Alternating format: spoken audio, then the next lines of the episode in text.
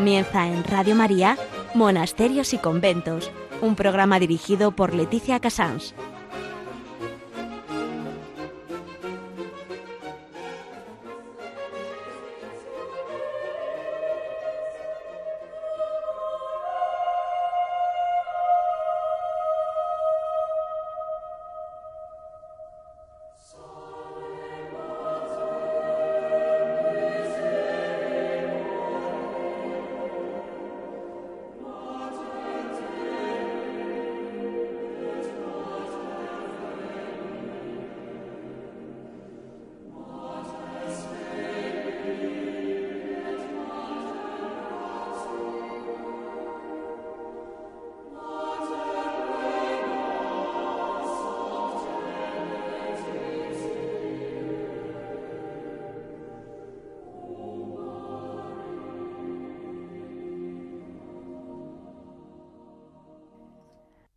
Buenos días a todos nuestros oyentes. Son las 11, las 10 en Canarias. Estamos en Radio María y comenzamos monasterios y conventos.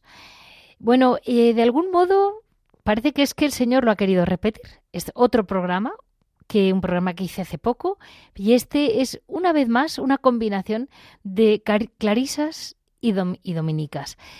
A mí me encanta porque la evangelización de América se hizo muy básicamente con los dos, con franciscanos y dominicos. Y siempre he pensado, siendo tan distintos, qué bien se compaginan. Y no lo sé por qué. Mire, esto son cosas de la Virgen. Me viene una noticia de Clarisas y otra de Dominicas, toda la vez. Y digo, pues venga, juntas. Entran juntas en el saco, que juntas han estado toda la evangelización de América y aquí estamos. Hoy, en, como vamos a abrir el programa, con un beato que seguramente no conocemos casi, que es el beato Beltrán de Garrigue. Es un beato francés que ahora les cuento la historia, es dominico. En noticias vamos a hablar con las clarisas de Villarrobledo en, el, en estas, bueno, distintas noticias que tienen ellas, tanto de, mm, del verano como de lo que viene, de octubre. Eh, en historia vamos a hablar mm, con el monasterio de Santa Catalina de Siena, que está en Madrid, en el barrio de San Chinarro, un barrio joven, un barrio que se ha construido muy recientemente, y mm, verán qué vitalidad tiene ese monasterio que ha abierto las puertas a la adoración para familias jóvenes, que hay muchos colegios en esa zona.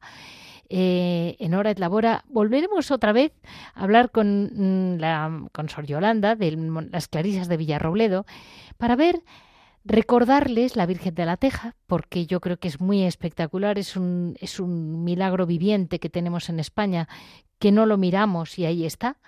Y después hablaremos con Javier, que nos contará, yo creo que algo de lo que haya hecho este verano y de lo que haya visto, porque él siempre, mm, siempre está al tanto de la vida más profunda de los monasterios.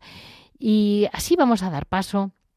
Vamos a hablar del Beato Beltrán o Bertrand, pero bueno, Beltrán de Garrigues.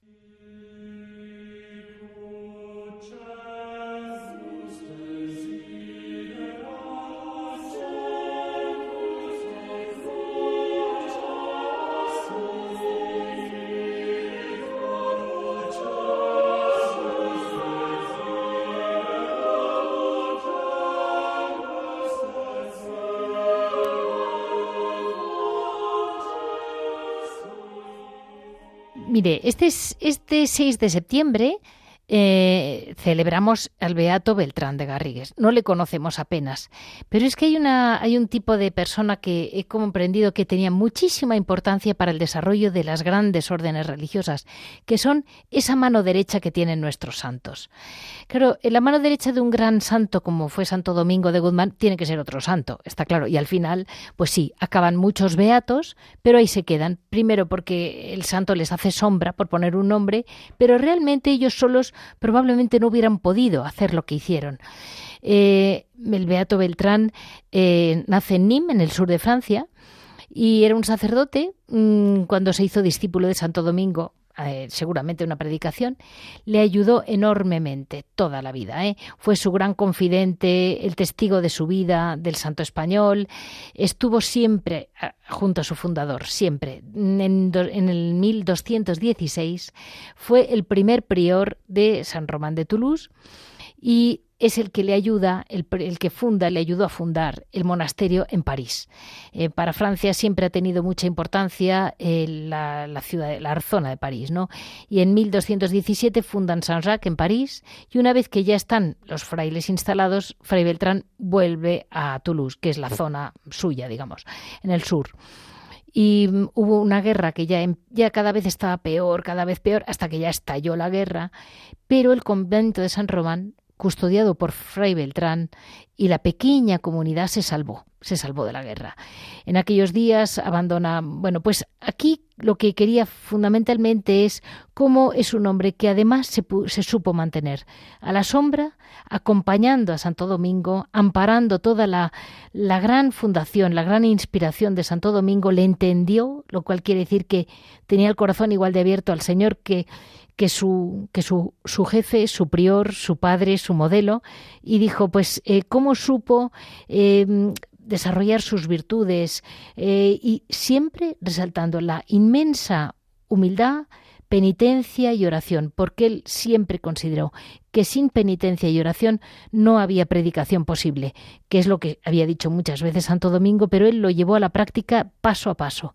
Así, eh, luego él está ya, en, él era de cerca de Ogos, en 1230 es cuando muere, en una de las abadías que había fundado Santo Domingo, y fue el culto se, se, fue León XIII quien lo quien lo eh, beatificó pero el número de milagros había sido muy grande. Eh, una vez más resaltar la humildad y la capacidad que hoy pueden tener monjes y monjas nuestros que no van a llamar la atención, como pudo ser eh, el Beato Beltrán, y cómo eh, quedan como ocultos en la historia y sin embargo, pues son ese primer, lo que hoy en día se habla tanto, ¿no? Tiene un equipo muy bueno, pues un equipo menudo equipo.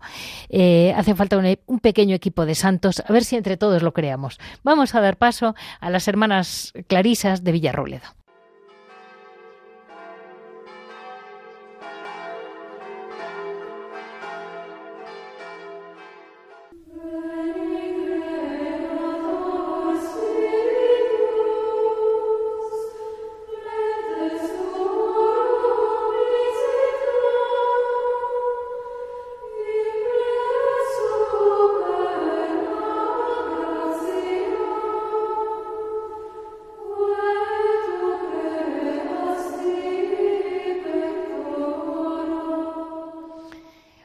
En Noticia vamos a hablar con las hermanas Clarisas de Villarrobledo. Eh, las eh, tenía delante un papel y les diré que mm, las noticias son es un monasterio que siempre está lleno de noticias. Yo no sé cómo lo hago, pero eh, si algún día no encuentran noticias, llamen a Villarrobledo que allí siempre pasa algo. Hoy vamos a hablar de una noticia a tiempo pasado, que pasó en agosto, y una noticia para el futuro. Y así seguimos adelante con verdaderamente lo que es la vitalidad de una comunidad. Eh, hablamos con la madre, la madre Yolanda, que es, eh, yo diría que es para mí mucho más que una, una Clarisa de Villarrobledo. Tengo varias amigas ya. Muy buenos días, Sor Yolanda. Muy buenos días, Leticia. Pues mire, yo la llamo porque, vamos a ver, en, este, en, agosto me comentaba que hubo, vamos, una, una, una, visita, la movida del Santo Rostro de Jesús de Honrubia. Que no tengo ni idea, nos lo va a contar madre porque sé que allí se montó por gente del pueblo, me he enterado que allí hubo una procesión preciosa y tal, y no me entero de nada. Pues es que el Santo Rostro de Honrubia está celebrando los 300 años de la primera sudoración. Nosotras tampoco conocíamos nada, todo ha sido providencial. digamos que en el año 1723, el 19 de septiembre, que cayó en domingo, hubo una gran tormenta y la familia que tenía este Santo Rostro es una reliquia pintada en cuero del Santo Rostro del Señor, muy parecida a la Santa Faz de Alicante. Vale. Y sacó uh. este, este rostro a, para, por la tormenta, para defenderse de la tormenta, y se dio cuenta de que el rostro empezó a sudar. Y pues la limpió, porque se asustó, claro, luego llamó a la vecina porque el rostro seguía sudando, y hubo mm, sudoraciones también, hubo lágrimas, hubo sudor de sangre durante tres meses. Todo esto fue documentado, y se escribió un libro de un, escrito por un sacerdote, por un padre franciscano, natural de Honrubia, que luego fue el cronista de la seráfica provincia de Cartagena-Murcia, el padre Pablo Manuel Ortega. Pues este padre, a los dos años de la sudoración, escribió un libro donde constaba toda la información y todo lo que había ocurrido respecto al Santo Rostro. Eh, los testigos que lo vieron, los milagros, cómo se difundió la, devoción, venían desde Murcia y desde Valencia documentado. Hay documentados muchísimos milagros que hizo el Cristo. Eh, bajo notario, digamos, con acta notarial, eh, mm, reseña de quiénes eran los testigos que dieron las sudoraciones del Santo Rostro. Pues todo esto se, se recogió en un libro y este libro se perdió. Vale. Se editó dos años después, se perdió este libro y ahora ha salido a la luz en el año 2020 por pura providencia, porque Dios lo ha querido, porque el padre mm, Juan Carlos Moya Ovejero, que ha sido provincial hasta hace poquito, fue de visita a uno de los monasterios, el que era de otra provincia franciscana, era, él pertenecía a Valencia, se unieron las provincias franciscanas y le dijeron un, un bibliotecario, le dice, oye, ¿sabes que en tu pueblo ah, eh, el cronista de nuestra provincia franciscana era de tu pueblo y que escribió un, un libro del santo rostro de tu pueblo? Y él no lo sabía. Bueno, es que, es que de verdad es impresionante España. Es que no se puede rascar, salen unas cosas increíbles.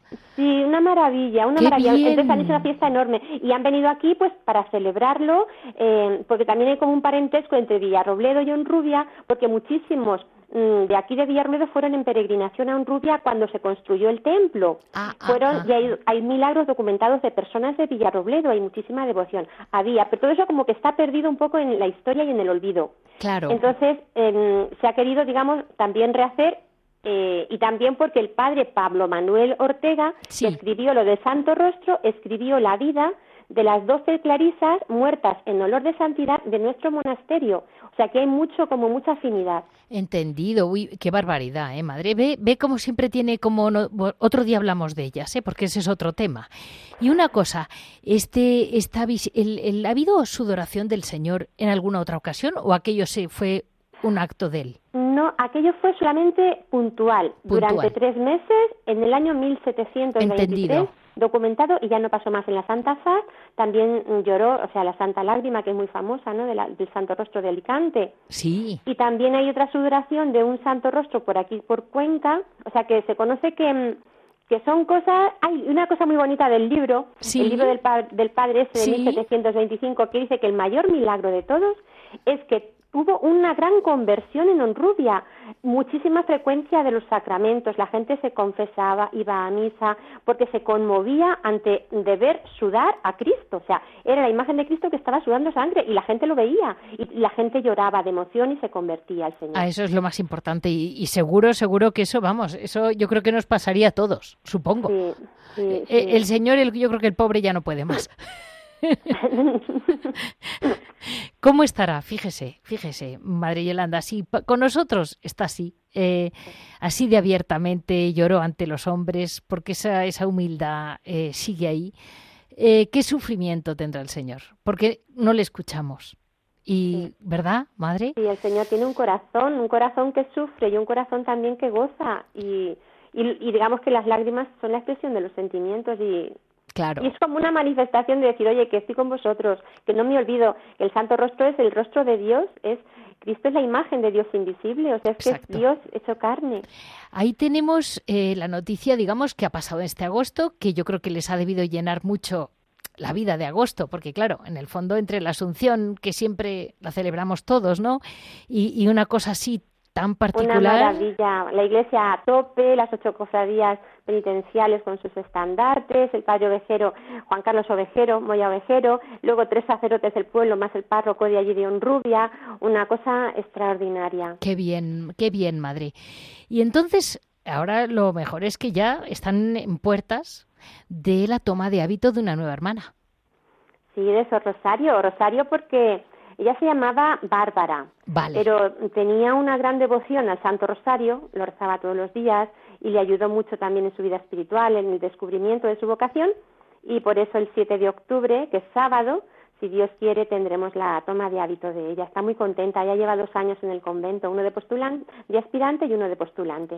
Y, y, que, y, ha escogido, el, eh, me comentábamos antes que el rosario es que vamos a hablar con las dominicas, que ya nos contarán, pero el rosario realmente es esa oración que nos vale para todos, ¿verdad?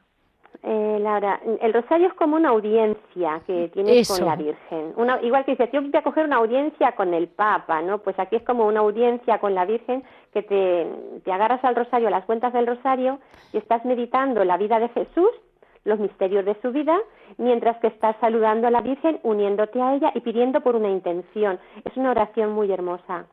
Sí, desde luego, ¿eh? desde luego que, que me alegra muchísimo que, que se haya llamado Rosario esta niña, porque es un nombre que están llamándose poca gente, están bautizándose poca gente con el nombre de Rosario, que antes había más.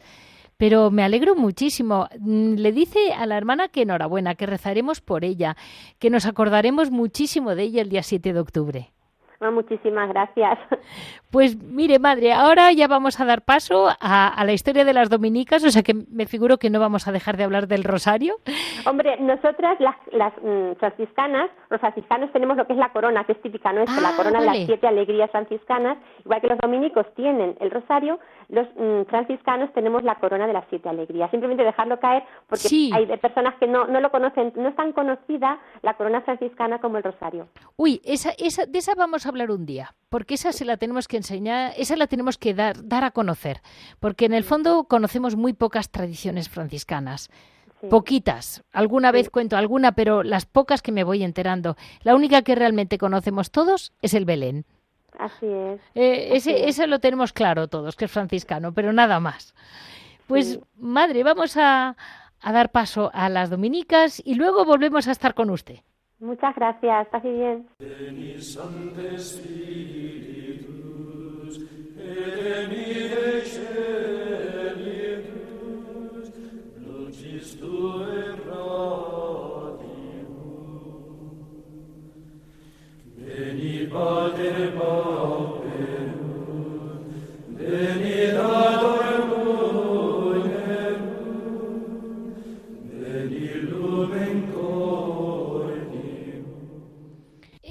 En, esta historia y carisma mm, vamos a hablar hoy de las dominicas de Madrid, pero mm, vamos a recordar un poco todos quién fue Santo Domingo o, quién es la orden de predicadores realmente, porque es, es lo que dejó Santo Domingo fundado. Santo Domingo debía de ser un hombre, además, como persona, eh, dotado de un encanto excepcional. Pero él lo que tuvo es una unión constante con Dios. Y eso al final se reflejó toda su vida. Em, fue un hombre, era, tenía como eh, su gran orgullo, él era nacido en España, pero siempre tuvo un, como una gotita de vocación de misionero. Y entonces él en el sur de Francia, que es donde realmente hizo su gran obra, se encuentra con toda la herejía. La herejía son aquellas personas que manipulan la palabra de Dios, que deciden pues lo que el Señor dijo y no dijo y acaban pues eh, metiéndose en, en berenjenales que realmente no nos corresponde, a lo mejor a los que no sabemos.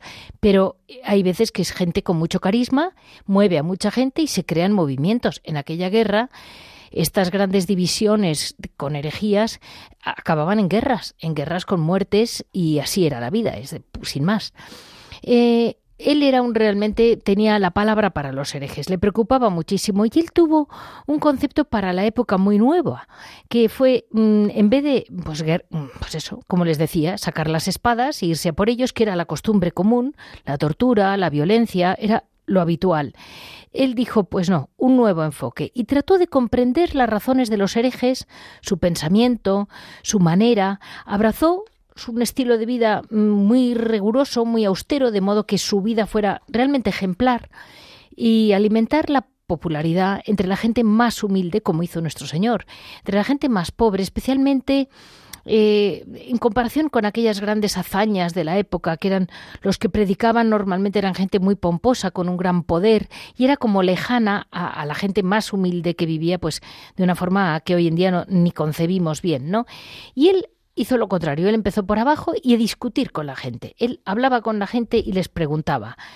Eh, un segundo punto es que Santo Domingo le movió desde el principio siempre el amor y la pasión. Siempre decía, un, escritor de sus tiempos, de los primeros dominicos, como hablábamos hoy de San Beltrán o de Beato Beltrán, perdón, eh, como él decía, amaban a Dios, realmente le amaban, amaban al prójimo más que a sí mismos ese fuego de las personas que realmente tienen un amor enorme, eh, al final lo acaban notando la gente que lo escucha. Eso es sin duda, porque trae detrás suyo trae la verdad, trae la sinceridad. Em, cuando él funda la, la obra de predicadores, tampoco es que él quisiera hacer una gran fundación. Él simplemente comprendió que solo no podía, se fue rodeando de, vamos a decir, amigos, chicos que le fueron acompañando y en este método de ir todos como discutiendo con la gente, comentándolo, él consideró que faltaba la mujer, faltaba, eh, faltaba la vida contemplativa. Él pensó, si nadie me respalda, eh, yo solo no puedo hablar y hablar y hablar. Eh, tiene que hacer falta, tiene que haber mucho contacto con Dios. Y ahí es donde el, creó una reunión, un primer grupo de mujeres, que la mayoría venían de los cátaros, es decir, habían sido ellas conversas, y alrededor de él se va creando esa primera comunidad dominicana eh, que realmente mm, fue una oración que les dio una fortaleza impresionante. Se unieron a él en una forma de vida austera, rigurosa, y poco a poco, pues entre unos y otros, pues él lo bautizó, la Orden de Predicadores, porque, porque realmente fue luego Inocencio III, en 1216, el que le dio el nombre firme, y los llamaban también frailes dominicos, pero el nombre oficial es la Orden de Predicadores. Lo suyo es la predicación, la pobreza, el estudio y la vida en común. Eh, terminaron teniendo mucha influencia en las universidades como París y Bolonia. De hecho, Santo Domingo muere en Bolonia. Y aquí hay un punto muy importante que falta en todo este camino, y es que Santo Domingo, desde el primer minuto, tuvo mm, un amor extraordinario a la Virgen María. Y la Virgen María tuvo un paso clave para toda la predicación y el amor de los dominicos y dominicas. Em, en ese momento fue cuando él ya no podía más, por lo visto. Estaba en Languedoc, el sur de Francia, y miren, pues no, llegó un momento en que la desesperación casi le podía y entonces acudió a la Virgen. Acudió a la Virgen a pedirle ayuda porque él confiaba enormemente en ella. Y en ese momento ella, según la tradición, le entrega el Santo Rosario, le dice cómo rezarlo, que ya había seguramente la tradición, por supuesto judía, de los 150 salmos, y le entrega diciéndole las 150 Ave Marías. Él pues se le emocionó, lo, lo, según la, todas las imágenes y cuadros que tenemos, eh, fue así. Eh, nadie estuvo presente, con lo cual no he dicho que tuviera que ser, he dicho que esto es la tradición dominica, la tradición de la Iglesia. Y el rosario le fue entregado. El rosario tiene muchísimos, muchísimas propiedades. Es una manera, no solamente es una oración privada, particular de cada persona, sino que es una oración que además sirve también como para rezarla de modo comunitario, que es una cosa que la Virgen mm, le dijo, le dijo, mire, eh, no es solamente un instrumento de salvación personal, sino que es que es una oración comunitaria, si se quiere, cuando rezamos el rosario todos juntos, ya sea en familia, ya sea pueblos, ya sea organizaciones, cuando vamos rezando el rosario juntos, lo ha dicho la Virgen. Y de hecho, el rosario se, se convirtió en la gran oración mm, del, pueblo católico. Y cuando empezó a bajar un poco el, el amor al rosario o la práctica del rosario, se apareció la Virgen pidiéndolo. De modo que lo tiene claro, es la oración que a ella le gusta, es un instrumento de meditación, de oración personal, comunitaria y es un medio para la conversión. No es necesario sacar espadas, no es necesario pelear, es necesario rezar el rosario en privado, acogerse a lo que la Virgen nos pide y a partir de ahí, pues mm, escuchar y saber responder lo que el Señor quiera que respondamos. Ahí estamos imitando todos a Santo Domingo como hacen hoy las dominicas. Hoy vamos a hablar con un monasterio que yo creo que es bastante poco conocido por todos y, yo tenía mucha ilusión de darlo a conocer. Es el monasterio de Santa Catalina de Siena, que está en el barrio de San Chinarro. Muy, bueno, en los que vivimos en Madrid sabemos que hay un gran corte inglés, es la salida hacia Burgos. Estaban los dominicos, que llevan ya, pues yo calculo que unos 40 o 50 años, eh, la, iglesia de los dominicos tocando a la autopista de salida hacia Burgos. Y en un barrio relativamente moderno, ahí, eh, donde no las ve nadie, ahí está el monasterio de Santa Catalina de Siena, rodeados de familias jóvenes que yo estoy segura que estarían deseando poderlas ayudar y compartir con ellas su tiempo y su oración. Ahí vamos a, a dar paso a Sor María Belén, priora del monasterio de Santa Catalina. Muy buenos días, Sor María Belén. Muy buenos días, Leticia. Bueno, lo primero, muchas gracias por estar con nosotros, porque, bueno, pues empieza un nuevo curso, volverá a llenarse aquel barrio de padres jóvenes con niños para ir al cole y ustedes volverán a tener ruido. Mire, madre, yo le hago cuatro preguntitas, tres de un poco lo que es para usted ser dominica, ¿no? La orden de predicadores está marcada, es como un sello, ¿no? Es la defensa de la verdad que al final es la que a uno le hace sentirse libre. Y esa predicación, por la verdad que tienen los, los frailes y que ustedes la viven profundamente, ¿qué es lo que es tan atractivo de la verdad, madre?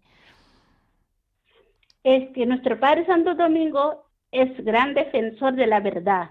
Sí. Por eso primeramente fundó a las dominicas claro. para que con nuestro sacrificio y oración apoyemos a la predicación de nuestros hermanos dominicos, para que la palabra que sale de su boca diera mucho fruto en las almas. Domingo vio la necesidad que tenía la iglesia de entonces de predicar la verdad, porque estaban demasiados desorientados. Es un hombre de oración constante, enamorado de Cristo, logra identificarse con Él por eso mismo, su predicación estaba apoyada en Cristo, que es camino, verdad y vida. Madre, ¿usted cree que solamente estaban despistados entonces? Porque yo creo que están un poco desorientados todos los hombres siempre. Cada, cada época tiene sus, sus desorientaciones, como usted ha dicho muy bien. El Señor al final es el único, ¿eh? el único que nos guía. Es el único, sí, es el único, la verdad. La verdad de Cristo, por eso todos como dominicos, como otros frailes, quiere defender la verdad, Cristo, que, que conozca a Cristo a todas las almas. Y madre, ¿usted por qué cree que es tan importante, como pensó Santo Domingo, que existan las monjas contemplativas detrás?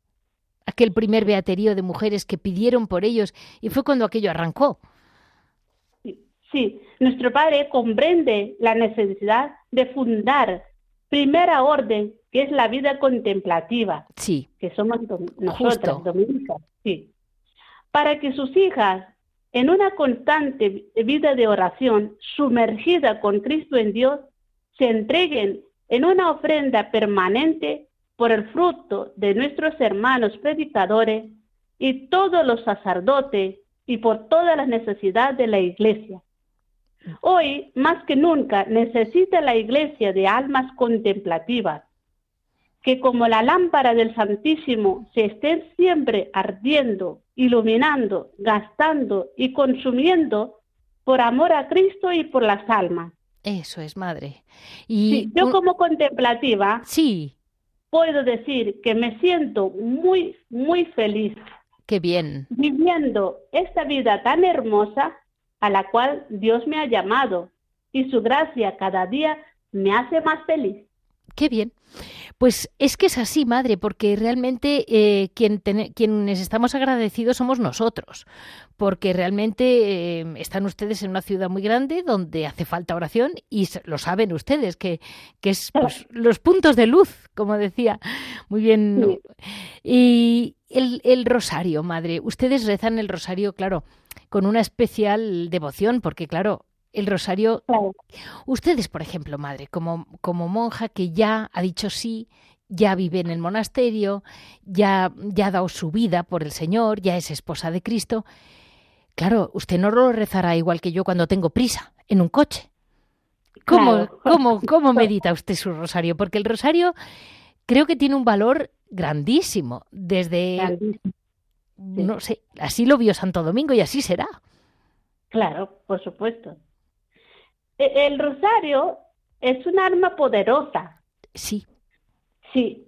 En todas las apariciones de la Virgen, Virgen sí. está pidiendo que recemos el Santo Rosario. Sí. Rezar el rosario para que se conviertan los pecadores, por la salvación de las almas, por la paz del mundo entero, para que cese la guerra. el rosario es una oración sencilla. Sí. Pero según decía, según decía San Juan Pablo II, el rosario me ha acompañado en los momentos de alegría y en los momentos de tribulación. Sí. A él he confiado tantas preocupaciones y en él he encontrado consuelo.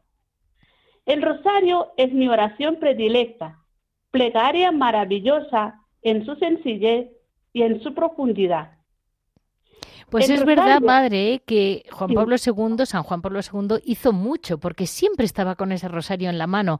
Eso lo hemos visto todos. Eh, verdad. Eh, sano, enfermo, anciano, joven, siempre estaba con ese rosario. Y al final, bueno, pues yo creo que, que ha sido un gran eh, resucitador de un rosario que había quedado un poco, un poco olvidado. Sí, verdad, de verdad. Y el rosario sin contemplación es un cuerpo sin alma. Claro. Claro, y su rezo corre peligro de convertirse en mecánica repetición de fórmula. Sí, sí. Sí, el rosario ofrece el secreto para abrirse más fácilmente a un conocimiento profundo y comprometido de Cristo. Haciendo nuestras en el Ave María las palabras del ángel Gabriel, nos sentimos impulsados a buscar siempre de nuevo en María, entre sus brazos y en su corazón, el fruto bendito de su vientre. Pues madre, eh, ya parándonos ahí, le voy a preguntar, ¿el monasterio de Santa Catalina cuándo lo han abierto? Porque ustedes no estaban ahí, que no había nada, era campo. Sí, sí, nuestra comunidad Santa Catalina de Siena estaba ubicada en la en la calle Mesón de Paredes, el número 37. Ah. Vale, vale, vale. Sí. O sea, que venían de un, de un sitio más céntrico y, han abierto allí. Sí, estaba en el centro. Y, y, su, y, lo han... Sí. Sí, pero en 1967 sí. nos trasladamos a este precioso monasterio en la ah. calle Leonor de Austria, número 19. Vale. Y dígame, hermana, el, se llaman Santa Catalina de Siena, es decir, que el monasterio es una, una dominica terciaria, una grandísima santa y bueno, que se jugó la vida por la verdad. Claro, por Menuda mujer han puesto de, mm, bueno, la que lleva el nombre de su monasterio. Sí. Una mujer a quien recurrimos mucho hoy en día, cuando se ve la confusión, siempre se habla de ella como la mujer valiente, ¿no? Que pudo con, que no teniendo nada, pudo con todo, ¿verdad? Sí, sí, pudo con todo. ¿Cómo hablaba con el Papa? ¿Cómo, cómo... Con cardenales, con los cardenales, para que con, para ella sabía convencer porque era Cristo el que estaba en ella, no era Catalina el que hablaba, sino es Cristo. Porque era, sí, era la voluntad de Cristo que, que volviera el Papa de Aviñón a Roma. Y, y, hermana, una última, madre, perdóneme, una última pregunta. Es que ustedes ahora qué actividades, porque me comentaban que a partir de la pandemia han abierto las puertas del monasterio para la adoración. Sí, sí, habremos puesto mm, seis y cuarenta y cinco a ocho y media de la tarde para facilitar a, las personas que quieren y deseen acompañar y adorar al Señor, se expone el Santísimo con exposición mayor. ¡Ay, qué bien! ¿Y qué tal está? ¿Qué tal va gente, madre? Sí, um, ahí va mucha gente y, además lo han agradecido mucho las personas. ¡Qué bien! Sí, que vienen a adorar al Señor con, con, con, gusto, porque es un sitio silencioso, lo puede hacer, lo pueden adorar al Señor en intimidad, en silencio, y lo puede hacer. Vamos, que ustedes las contagian. eso, lo intentamos de nuestra parte. Y madre, me decía un chico que había comprado ahí unos escapularios que hacen ustedes como que por un lado son la medalla y por otro escapulario, algo así, que es lo que venden ahora. Sí, Virgen del Carmen, sí. Eh, vale, que es la Virgen del Carmen y, y, por otro lado y que lo han regalado mucho para primera comunión este año, cosas así. Sí. sí, mes de mayo ha habido mucha venta. pero ahora ya ha bajado. Normal. Pues hay que decirles a nuestros oyentes que cuando quieran, que sepan que no hace falta ir a monasterios lejanos, que donde están familias jóvenes también hay escapularios que los hacen ustedes y los venden. Sí, sí, sí, por supuesto que lo diga. Bueno, pues muchísimas gracias, mm, Sor María Belén, muchas gracias, enhorabuena por una comunidad que se mantiene tan auténtica dentro de un barrio pues tan joven y tan bullicioso y usted como dice muy claramente, aquí mantenemos el silencio, pues adelante. El, muchas gracias. El silencio en medio de un bosque es más fácil. El silencio en el pleno Madrid es un poco más complicado. Complicado, difícil. Pero sí, sí, sí, sí puede encontrar. Perfecto, perfecto. Y enhorabuena y muchas gracias por estar con nosotros. De nada. A ustedes, muchas gracias.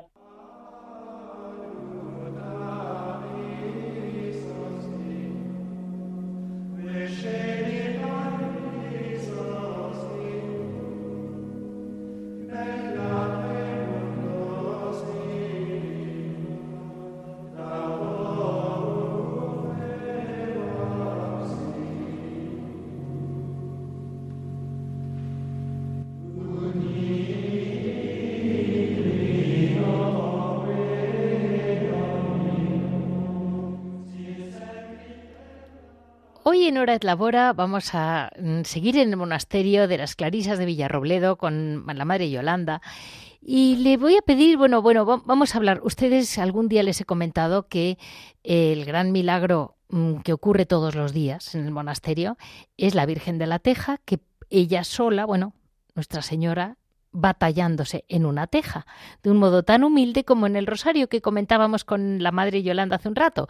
Es dentro de una teja como se va, va el bajo relieve, va siendo cada vez más marcado. Y entonces em, las hermanas han, han hecho un vídeo fantástico. Cuéntenos, madre, porque ustedes se van a dedicar ahora a hacer cine también. Bueno, pues eso es que la Virgen mm, quiere darse a conocer, eso son cosas de ella. Sí. Y bueno, pues como quiere darse a conocer, pues tenemos que ayudarla y poner de nuestra parte, pues trabajar lo que podamos. Y bueno, pues empezamos a coger imágenes de, mm, pues del, monasterio, de la Virgen, de, de distintas actividades, mm, distintas, distintas imágenes para montar un vídeo que diera a conocer Nuestra Señora de la Teja, digamos, su origen, eh, los estudios que se le han hecho, eh, algunos de sus milagros, eh, su origen y su historia y por qué. No. Entonces, este vídeo, bueno, después de un año de trabajo, pues con la colaboración de todas las hermanas, pues salió y, y, gustó mucho y casualmente la Virgen trajo por aquí personas de, pues de otras nacionalidades, trajo a un chico alemán, que dijo que él iba a hacer la traducción al alemán, trajo una chica de Portugal y la chica de Portugal dijo que iba a hacer la traducción al portugués. Bueno, la banda sonora solamente nosotras ya acoplamos la imagen con la banda sonora, de tal modo que hay vídeos que, por ejemplo, el de portugués, el portugués es mucho más cortito que el inglés, ¿no? Entonces nosotros vamos juntando las imágenes con el audio. Y también está en italiano, también está en francés y en inglés, o sea, está en cinco lenguas aparte del español. Pero es que es preciosa, ¿eh, madre? Sí, la, el vídeo es, muy, es bonito, muy bonito. Es muy bonito, es muy bonito porque pues eso habla de la, del origen. Y también porque la Virgen se ha aparecido precisamente en un pueblo de barro, porque somos de una tradición de, tinajera, vamos, el único pueblo de España que hace las tinajas de 8 metros de Villarrobledo, es aquí en Villarrobledo, en ningún otro sitio se hace, es una tradición de mucho, de mucha tradición alfarera y aquí en el, en el barro pues se ha aparecido la Virgen. Madre, usted ahora que estamos en septiembre me contaba un día cómo usted realmente cuando ya rezaba el rosario de muy jovencita, como ha dicho antes, cómo le llamó la Virgen a usted eh, y venía agotada de la vendimia. Ah, sí, es que cuando yo tenía 15 años hice la experiencia aquí con las Clarisas de Villarrobledo porque tenía una tía, una hermana de mi abuela y, estuve 20 días de experiencia con 15 años. Y la madre María Luisa, que era la abadesa, una mujer de Dios, me decía, eh, Yolanda, tienes que salir del convento con un propósito de vida. Y dice, ponte uno, el que tú quieras. Y yo me propuse rezar todos los días el rosario y ir a misa todos los días. Y eso lo hice con 15 años el propósito. Y como iba a vendimiar, pues cuando venía de la vendimia yo venía cansadísima, pero era fiel a mi propósito, me ponía de rodillas y rezaba mi rosario todas las noches, aunque me dolía el riñón de tanto trabajar ocho horas a destajo, diez, yo no sé cuántos trabajábamos a destajo. Y lo rezaba y la verdad es que la Virgen me ha protegido de mucho y me ha ayudado mucho y estoy muy agradecida y muy feliz de Y bueno, y ahora usted le está respondiendo haciendo vídeos y dándonos a conocer a todos el milagro de la Virgen de la Teja. Pues porque la Virgen lo quiere así. Sí, Entonces e-, ella se quiere dar a conocer y escoge. Y un último detalle, madre, ahora que empezamos el curso, porque bueno, pues eh, ustedes han creado hace poco tiempo, hace unos años, pero vamos, que no ha sido ayer, un, un obrador y, y que sepan todos nuestros oyentes que tienen ustedes productos todo el año, no solo en Navidad. Sí, sí, sí. Bueno, en Navidad tenemos 16, 17 variedades de dulces. Sí. Y, bueno, pues se vende, se vende, hay mucha, mucha demanda. Durante todo el año se venden también dulces. Lo que más se hace, por ejemplo, ahora tenemos perrunillas, bocaditos de limón, flores de anís, roscos de almendra, pastas de nuez, nevatitos de almendra, hojaldrinas de cabello y tejas. Eso es lo que más se hace ahora. Y también hacemos empanadas de, de hojaldre y tartas. Ah, bueno. Tienen el obrador a tope. Pues la verdad es que siempre hay algo que hacer en el obrador. Qué bien. Eso es la clave, porque en el fondo cuando no se para nunca es cuando realmente funciona. Sí, estamos muy contentas. Pues muchísimas gracias, Madre Yolanda, por contarnos, además de, de, lo que hace el monasterio, pues esa experiencia suya mm, que realmente es tan bonita. y además pues en este momento de la vendimia se acordará, se acordará de lo que pasa fuera del monasterio y del campo que la rodea. el trabajo del campo es muy, es muy duro, muy ese, pero es muy hermoso, muy bonito. Sí, es verdad, ¿eh? Tiene toda la razón. Pues mire, vamos a, quedar porque vamos a tener que volver a hablar porque hay más noticias para antes de Navidad con el monasterio de Villarrobledo. Muchísimas gracias, Madre Yolanda. Eh, para que nuestros oyentes lo sepan, hemos estado hablando con Sor Yolanda, la madre que siempre nos atiende en el monasterio de Villarrobledo y que también, eh, también maneja el tema de las actividades, de, de lo que pasa, de lo que va a pasar y que ya, pues al final eh, acaba siendo una gran amiga y colaboradora de Radio María.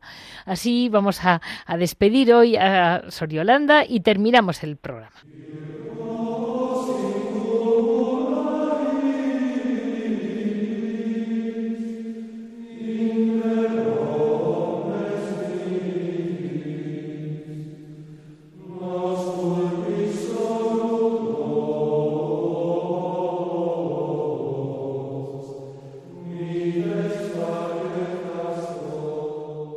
Hoy en Piedras Vivas estamos con Javier Onrubia, que nos va a contar cómo ha ido este verano en los monasterios. Muy buenos días, Javier. Buenos días, Leticia. Pues sí, la verdad es que podemos hacer ya un poco un balance, ¿no? Y como siempre, pues las hospederías monásticas pues han estado llenas eh, ha habido gente que se ha quedado sin poder disfrutar de unos días de, de, vivir igual que viven nuestros monjes y nuestras monjas. Y por el tema de lo de la JMJ pues se ha notado que ha habido menos gente joven, pues sobre todo la primera quincena de agosto, ¿no? Ha habido menos gente, pues porque estaban en, en Lisboa, ¿no? Pero vamos que las hospederías siguen cumpliendo su, su función y ha habido, ha sido, podemos decirlo, un, un, verano, esta noticia no la veremos en los telediarios ni en las noticias, ¿no? Cuando dicen la capacidad hotelera al 95%, está todo reservado, ¿no? Bueno, pues en los monasterios lo mismo. ¿No? Entonces, yo creo que hay que dar gracias a Dios y sobre todo a estos monasterios que nos abren sus puertas, ¿no? Desde Porque luego, yo ¿eh? muchas veces pienso que es una cosa bastante difícil que venga gente de fuera todos somos de nuestro padre y de nuestra madre y siempre vamos con alguna exigencia, nos gustaría alguna cosa y esto porque no es así o asá y no nos damos cuenta que estamos invitados en una casa ajena que nos abre la puerta, ¿no? Entonces, pues muchas veces te das cuenta de que hay que cuesta que cuesta un poquito abrir tu intimidad, ¿no? Y que te vean en el coro rezando, que te vean trabajando en la huerta o, o, bueno, lo que es meterte en una en una casa ajena, ¿no? Eh, ellos y ellas, los monjes y las monjas lo hacen con todo su amor, ¿no? Y la verdad es que yo, como siempre, me sigo quedando con esas imágenes que al cabo del tiempo surgen otra vez y te sirven para poder meditar, ¿no? Esos monjes y monjas mayores, ya muy mayores, algunos de estos que van con andador, que van totalmente encorvados con su bastoncillo, ¿no? Y que los ves ahí en el coro un día y otro y otro y otro, ¿no? Esas miradas, como digo yo, totalmente transparentes, ¿no? Que te sonríen y esa sonrisa dices, Dios mío, ninguna campaña de marketing ni de publicidad puede conseguir eso, ¿no? Esas, esas sonrisas, ¿no? Yo me fijo en las miradas y en las sonrisas, ¿no? Y ves esas manos, ¿no? Que tanto han trabajado, ¿no? Y sobre todo te fijas y dices, estas personas que llevan aquí 50, 60 años rezando por nosotros, ¿no? Cuando nosotros nos, cuesta, nos, cuesta, mucho encontrar 10 minutos para poder rezar. Estaba comentando con, con la madre de Villarrobledo cómo ella había ido a la vendimia de muy jovencita y lo recuerda el campo como un trabajo muy bonito y muy duro. Y yo pensaba, bueno, es que eh, yo conozco monjes que viven en perpetuo campo, porque aquello eh, solo no se labra y solo no tienen patatas. Efectivamente, ¿no? Y por ejemplo, esas mermeladas tan ricas que disfrutamos, eh, eh, los quesos, todas esas cosas llevan muchísimo tiempo de trabajo y parece que no, o sea, vamos a la tienda, compramos la mermelada o el queso y decimos qué rico, pero hay muchas horas, muchas horas de trabajo, pero hay un suplemento extra, que es que se están, están trabajando y están orando. Entonces ese producto yo muchas veces cuando me preguntan, ¿y no tendrán una receta secreta o algún ingrediente? Yo siempre digo, sí, por supuesto, la oración. Claro. Porque están trabajando y están orando. Entonces, claro, eso, eso se tiene que notar y eso da calidad, calidad al producto, ¿no? Porque pensamos que todos los dulces que hacen, pues bueno, pues que una chica entra con vocación de pastelera, ¿no? Al monasterio, no, pues la ponen ahí a hacer pasteles y los hace pues porque no tiene prisa, tiene todo el tiempo del mundo, pone cariño, pone, pone amor y sobre todo pone a Dios. Entonces, claro, pues por eso están tan buenos, ¿no? Y Cada uno tendrá su receta secreta también, ¿eh? Su componente secreto. Y Javier, una cosa, es curioso cómo los monasterios eh, como si, vamos a ver, ellos no se van de vacaciones y no vuelven de vacaciones, ni tienen esa ansiedad de irse, ni ningún... Eh, eso no existe. Pero es curioso cómo la vida en los monasterios, también como si Dios diera una tregua, ¿no? Como que se acaba el cultivo, en verano es muy distinto al invierno, en un monasterio. claro, por ejemplo, yo sé que ellos también tienen vacaciones dentro del monasterio en que, por ejemplo, no hay clases. Los postulantes o los novicios no tienen clase. Entonces, el mes de agosto están libres de clase. Entonces, por ejemplo, pues tienen, tienen ahí unas horas para disfrutar más de la celda, por ejemplo, ¿no? Entonces, esas son las, las vacaciones que tienen ellos. Claro, claro. Entonces, se nota por el ritmo sigue siendo el mismo, porque llueva, truene o haga 40 grados a la sombra, ellos van de su celda al claustro, del claustro a la iglesia, de la iglesia al refectorio, a la sala capitular, siguen la misma, siguen la misma vida, el mismo, el mismo ritmo. Lo que pasa que es un poco, como digo yo, más acompañados, pues porque tienen, porque tienen más huéspedes, tienen más visitas, porque no olvidemos que aparte de las hospederías está lo que se llama el, el, turista de día, el que va a pasar un día ahí a, a misa, a rezar con los monjes. Y eso se nota, claro. O sea, no es lo mismo estar rezando en la iglesia en el coro en invierno, vísperas a las 7 de la tarde, que no hay nadie, que ahora en verano, que es de día, y que hay 50 personas. Claro. O sea, no es lo mismo. Entonces, y debe haber habido, ¿no, Javier? Mucha gente me comentaba en monasterios eh, de la JMJ que han parado al día. Sí, claro, sí, sí. Se han, se han, se han, se han abierto muchos muchos espacios en los monasterios, no solamente las hospederías, sino eh, pues, naves grandes, habitaciones grandes, pues para, para que descansasen ahí o para que durmiesen. Sí, sí, sí, se han abierto porque eso también también es un es una labor de hospedería, de acoger al de acoger al peregrino. Sí, sí, sobre todo, sí, sí, sobre todo los, los de los de Extremadura y eso han abierto y es una cosa también que hay que tener muy en cuenta, ¿no? Porque si ya es un poquito, digamos, difícil convivir 15 o 20 personas en una hospedería, pues meter 40 o 50 chicos jóvenes y chicas, pues también es un poquito que te rompe un poco, quieras o no quieras, te rompe el ritmo. Eso. ¿no? Yo muchas veces en las hospederías me cuentan dicen, los monjes, dice, es que no es lo mismo no oír nada que aunque por supuesto no se oye ningún follón, ni ningún lío, ni nada fuera de lo normal, pero en cuanto oigas hablar a tres personas, es que nunca oyes hablar a tres personas. Bueno, claro, es que no son lo mismo que tres pajaritos. Es que... Claro, e, efectivamente, ¿no? Y yo sigo pensando también que después de, de, cada jornada de estas de la juventud, de que la gente va, va a los monasterios, a las hospederías, que surgen vocaciones, ¿no? A lo mejor una, un chico joven, una chica que oye hablar de un monasterio, pero no lo conoce muy bien, pero dice, mira, llegamos a las seis de la tarde a este monasterio, nos da tiempo a rezar vísperas y completas con las monjas, a cenar y a la mañana siguiente la Eucaristía, laudes y nos vamos. Y entonces esos tres ratitos que pasan en el monasterio, dicen, anda, yo esto no sabía que era así, ¿no? Entonces eso, eso es muy importante porque cualquier, cualquier, cualquier visita, últimamente es muy curioso, están saliendo testimonios de, de chicas extranjeras, ¿no? que han estado haciendo el camino de Santiago, que han estado de turismo por España, ya han entrado, o sea, porque dentro del circuito turístico estaba programado visitar tal monasterio, y han descubierto ya Dios y se han dado cuenta que hay una forma de vivirlo que ellas no sabían, ¿no? Y ha habido varias vocaciones, o sea, yo conozco tres, ¿no? Es increíble. ¿eh? entre, entre ellas una japonesa que vino y de repente se quedó. Claro, yo imagino que a una japonesa que oye cantar gregoriano y que tiene un poquito de fe, vamos, eso la debe desarmar, como nos desarma a nosotros, ¿no? pero claro, estamos, tenemos acostumbrado el oído a oír gregoriano, pero una persona que no lo ha oído nunca, el primer impacto es, es muy radical, o te gusta o no te gusta. Sí, Entonces, como, como te guste, eso ya es como, tú, te guste, ya empezamos. Como te guste, como tú, que todos los veranos se nos va Javier a un monasterio, todos los veranos comparte un tiempo de su vida con los monjes y disfruta enormemente él también.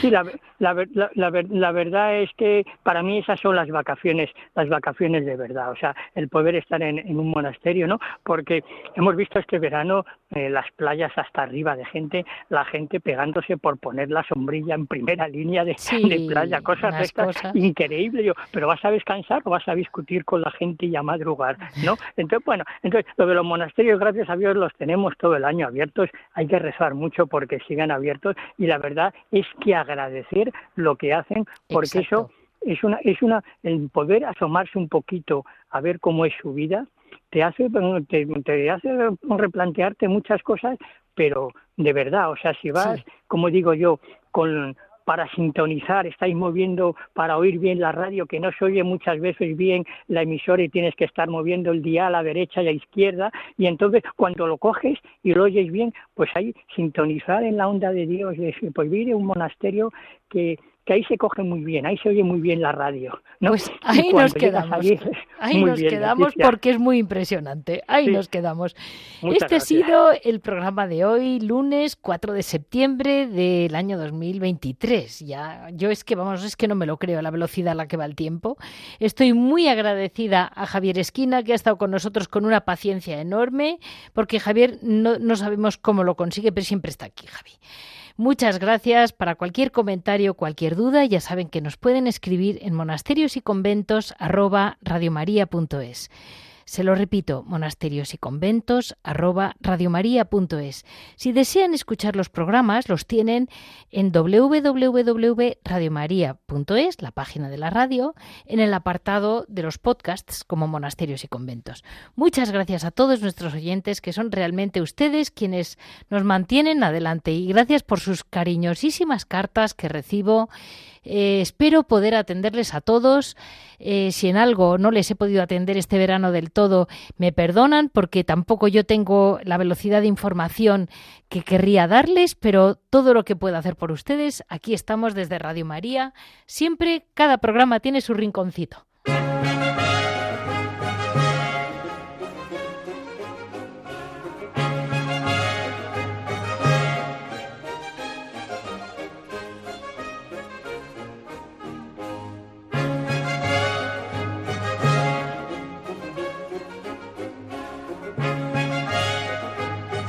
Han escuchado Monasterios y Conventos, un programa dirigido por Leticia Casans.